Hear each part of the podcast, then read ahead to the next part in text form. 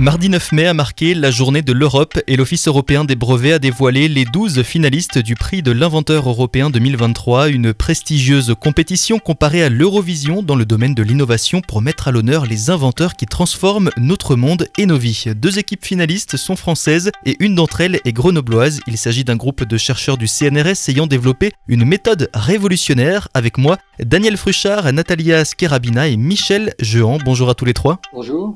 Bonjour vous avez euh, commencé, Daniel, à nous partager l'histoire de votre recherche, mais simplement en quelques mots, quelle est cette méthode révolutionnaire qui a amené euh, votre équipe de chercheurs jusqu'en finale? On s'est intéressé à stocker, vraiment, dans le sens de stocker des énergies, stocker de l'hydrogène comme une composante d'énergie. Donc, euh, dans les années 95-2000, on a commencé à regarder ce qu'on pouvait faire avec le magnésium. Le magnésium connaissait bien Michel Jean, mais le magnésium est un des meilleurs métal pour stocker euh, l'hydrogène puisqu'il en absorbe une grande quantité. D'autre part, le magnésium est très, très abondant. Mais c'est pas du tout facile parce que c'est un métal un peu difficile à, disons, à, lier avec l'hydrogène. Et à ce moment-là, on s'est intéressé à différents processus, différentes étapes pour avoir un bon matériau euh, réversible. Si on met de l'hydrogène dedans pour l'utiliser en tant que euh, source d'énergie, il faut pouvoir le récupérer. Donc, euh, à partir des années 2000, on s'est intéressé de plus près aux propriétés du magnésium et on a rencontré au CNRS avec mon équipe, on a rencontré Michel Juan, qui était effectivement à Romans-sur-Isère, donc pas mhm. loin de Grenoble, pour effectivement produire des, du magnésium pour d'autres d'autres intérêts technologiques. Voilà. Et à ce moment-là, on a découvert que le, le, les matériaux produits à la tonne ou à la, centaine de tonnes par Michel Jean étaient plus intéressants que ce qu'on produisait à petite échelle dans le laboratoire. Dans le laboratoire, on travaille avec des, dizaines de grammes ou des centaines de grammes, alors qu'on là, on avait un matériau abondant et de très bonne qualité. Mhm. Donc, on a décidé de travailler ensemble. Et l'idée, déjà, euh, au début des années 2000, c'était de dire où est-ce qu'on va aller pour le stockage à plan pratique pour les, pour les applications. Et on s'est inscrit euh, dans un processus de contrat européen pour être supporté par cette recherche qui avait un caractère fondamental, mais certes un, aspect pratique. Et successivement, on a euh, bâti une équipe avec euh, ma collègue Patricia Durango, avec des gens qui sont venus au laboratoire, des visiteurs, Natalia par exemple, et on a euh, effectivement, avec une dizaine de personnes, on a collaboré sur le plan européen, toujours en partenariat avec l'industriel, l'industriel de l'industrie de Michel Jean. Donc, on a mis au point différents. C'est pas du tout facile parce que il suffit pas d'avoir le matériau, mais on a mis au point des stratégies et la construction de réservoirs. C'est bien de ça qu'il s'agit. Il faut effectivement mettre des réservoirs à disposition pour pouvoir stocker des quantités importantes d'hydrogène. Donc là, là, il y a toute une stratégie de, mise en place d'un matériau efficace, réversible, et, disons dans des, dans des temps acceptables pour l'application.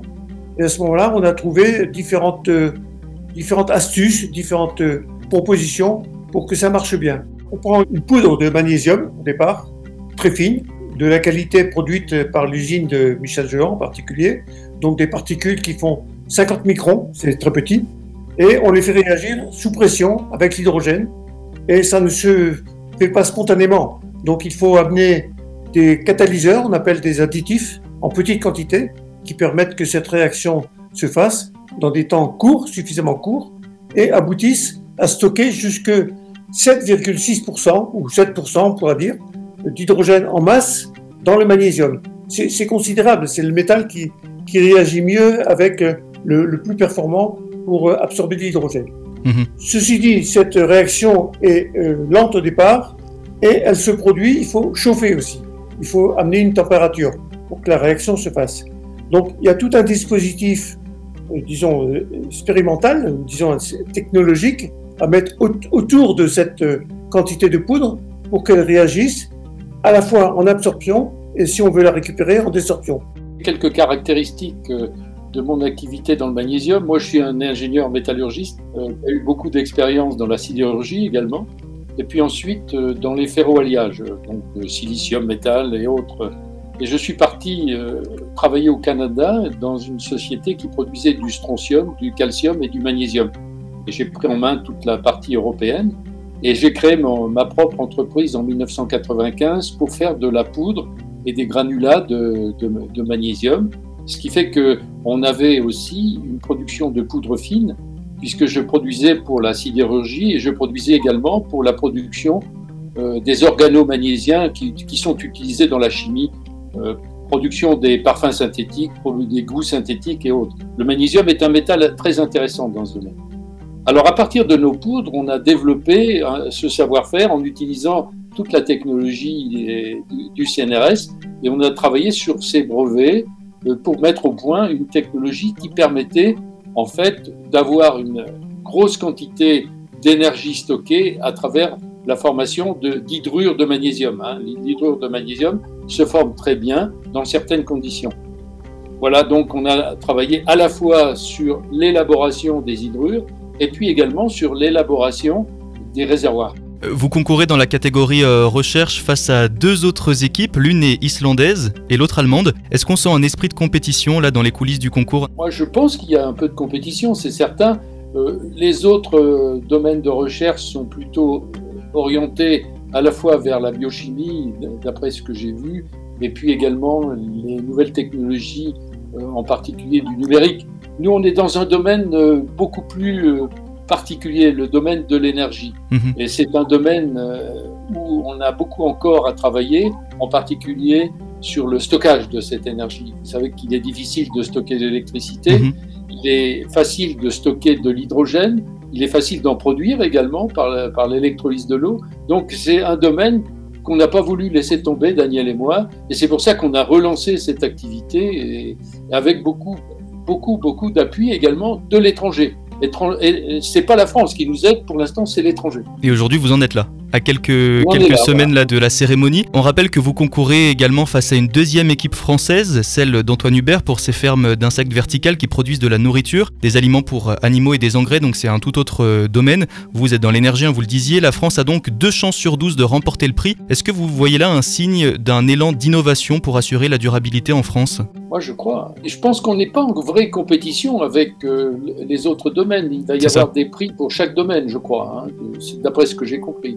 Oui, il y a un prix recherche, un prix PME, un prix industriel, un prix étranger. Euh, on n'est pas tout à fait tout le monde dans la même catégorie. Mhm. Nous, ce qui nous intéresse, c'est pas forcément d'être automatiquement le premier, c'est d'avoir effectivement été désigné, d'avoir été nominé. Et euh, pour nous, c'est intéressant parce que ça tombe au moment où on parle beaucoup d'énergie, d'énergie intermittente, d'énergie décarbonée. Donc, euh, il y a effectivement une, une coïncidence, je dirais, heureuse pour nous et à la fois pour redémarrer l'exploitation de cette euh, série de brevets. Les brevets portent sur différents aspects des, matériaux de départ. Par exemple, avec Natalia, nous avons travaillé sur les additifs pour faire une réaction la plus rapide possible. Après, on a eu travaillé au CNRS encore sur les transferts thermiques, puisque c'est une réaction qui dégage aussi pas mal de chaleur. On a travaillé sur le stockage de cette chaleur. Donc nous sommes en quelque sorte en train de stocker une énergie intéressante, mhm. décarbonée, qui peut être de source intermittente, et euh, avec le profit de, de, stocker la chaleur. On stocke de l'hydrogène et on stocke la chaleur de réaction.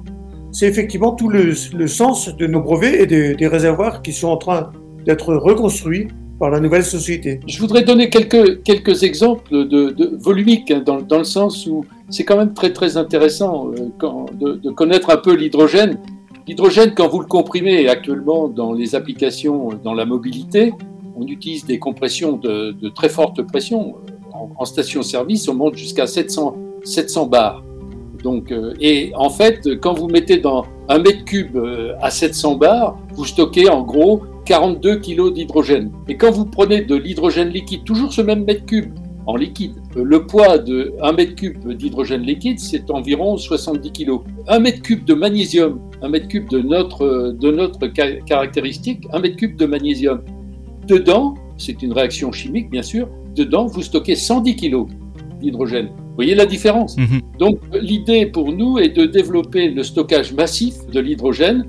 C'est surtout du, du, stationnaire. On ne mettra pas nos produits dans les voitures. C'est plutôt du stationnaire et surtout également pour le transport de l'hydrogène, dans le sens on a un projet de faire des gros, gros transports puisque euh, lorsqu'il est combiné avec le magnésium, l'hydrogène est complètement inactif. Il n'y a aucun danger. On transporte ça comme on pourrait transporter des céréales. Pour euh, les scientifiques aguerris et moins guéris, un peu comme moi, qui souhaiteraient euh, creuser euh, le sujet et découvrir davantage vos travaux, où est-ce qu'on peut retrouver toutes ces infos? Il y a effectivement beaucoup de compétitions sur le stockage de l'hydrogène, puisque c'est un gaz qui prend beaucoup de place. Il faut le, effectivement, pour l'utiliser, pour le comprimer.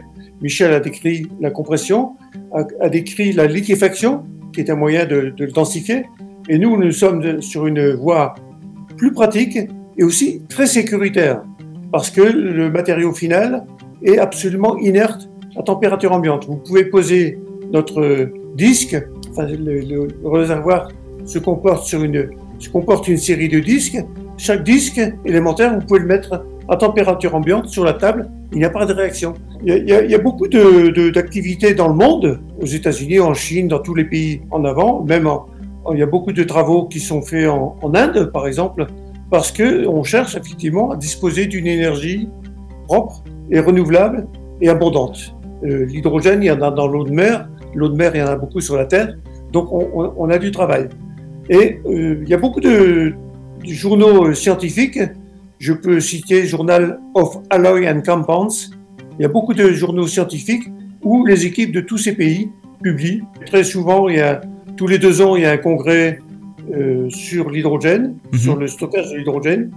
Effectivement, l'année 2024, il sera à Saint-Malo. Vous voyez, donc la France est quand même bien placée dans le concert des, des chercheurs.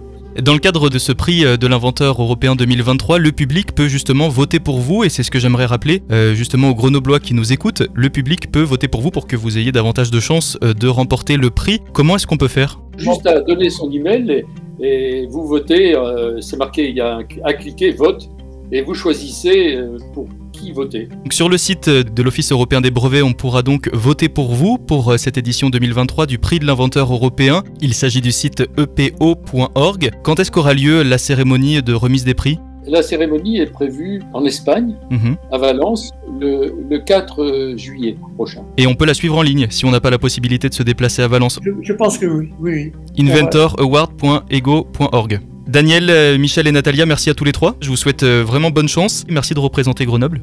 Merci. Au revoir. C'était l'équipe grenobloise de chercheurs du CNRS dévoilée par l'Office européen des brevets comme une des 12 finalistes et équipes sélectionnées pour le plus grand prix européen de l'innovation, le prix de l'inventeur européen 2023. Je recevais Daniel Fruchard, Natalia Skirabina et Michel Jehan. C'était Benjamin Laquera. À bientôt.